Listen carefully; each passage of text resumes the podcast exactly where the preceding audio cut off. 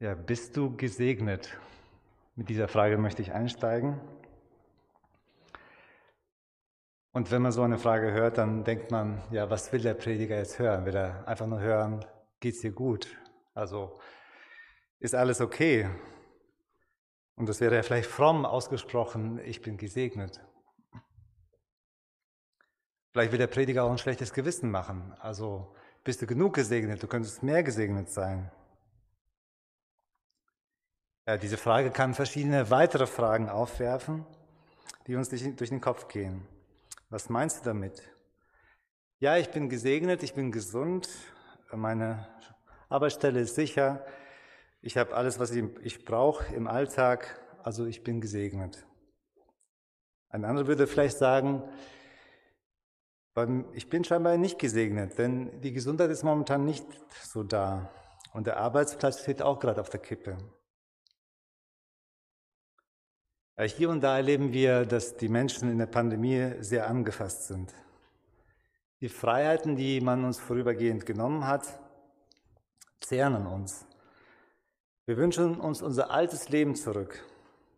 Gott scheint die Menschheit insgesamt gerade nicht zu segnen, oder?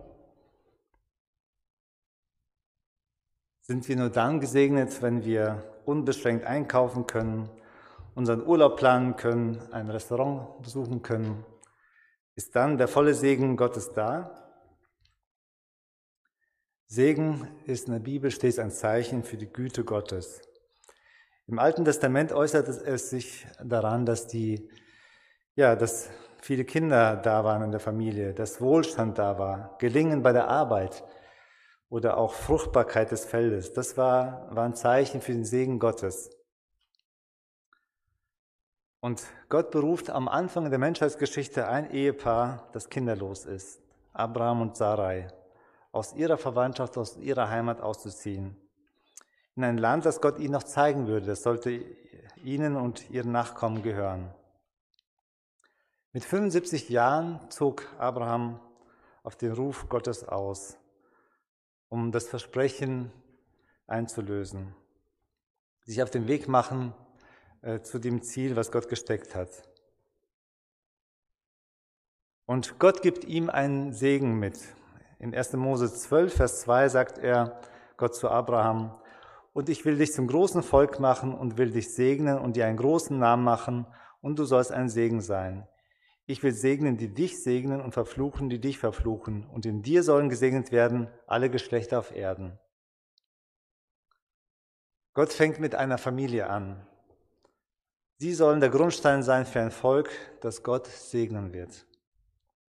Und durch sie und ihre Nachkommen sollen auch die anderen Völker gesegnet werden. Also Gott hat alle Menschen im Blick.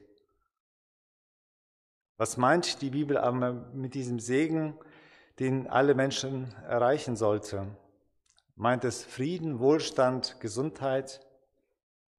In Galater 3 von Vers 8, und 8 bis 9 wird es aufgelöst. Die Schrift aber hat vorgesehen, dass Gott die Heiden durch den Glauben gerecht macht.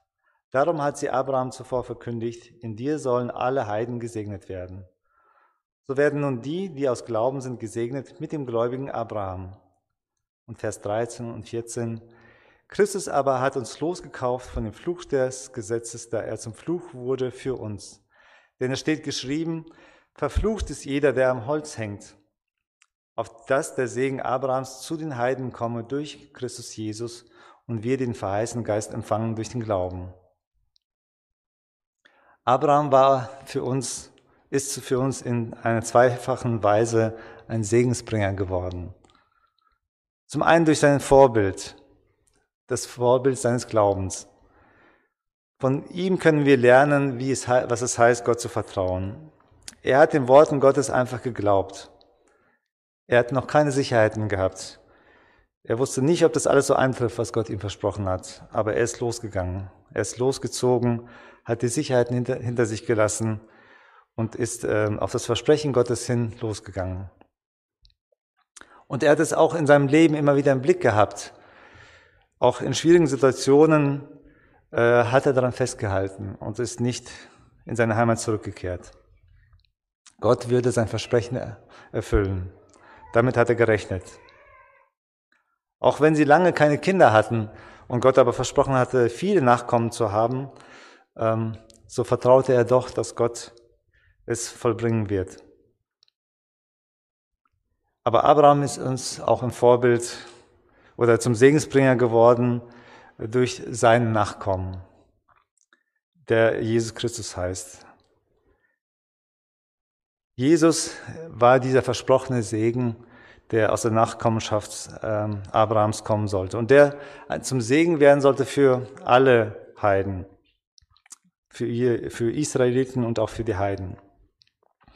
Und so bricht äh, Paulus in ein Lob aus, wenn er in Epheser 1, Vers 3 sagt, Gelobt sei Gott, der Vater unseres Herrn Jesus Christus, der uns gesegnet hat mit allem geistlichen Segen im Himmel durch Christus.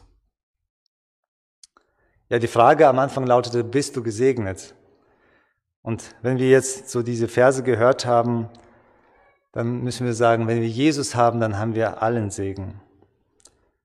Vielleicht zögern wir momentan mit der Antwort, dass alles gut ist und dass wir uns gesegnet fühlen. Ähm, aber wenn wir Jesus haben, dann haben wir allen Segen. Und wie Paul am Anfang schon gesagt hat, er ist unser guter Hirte und ihm dürfen wir vertrauen, dass er uns durch jede schwierige Situation auch hindurchbringen wird. Amen.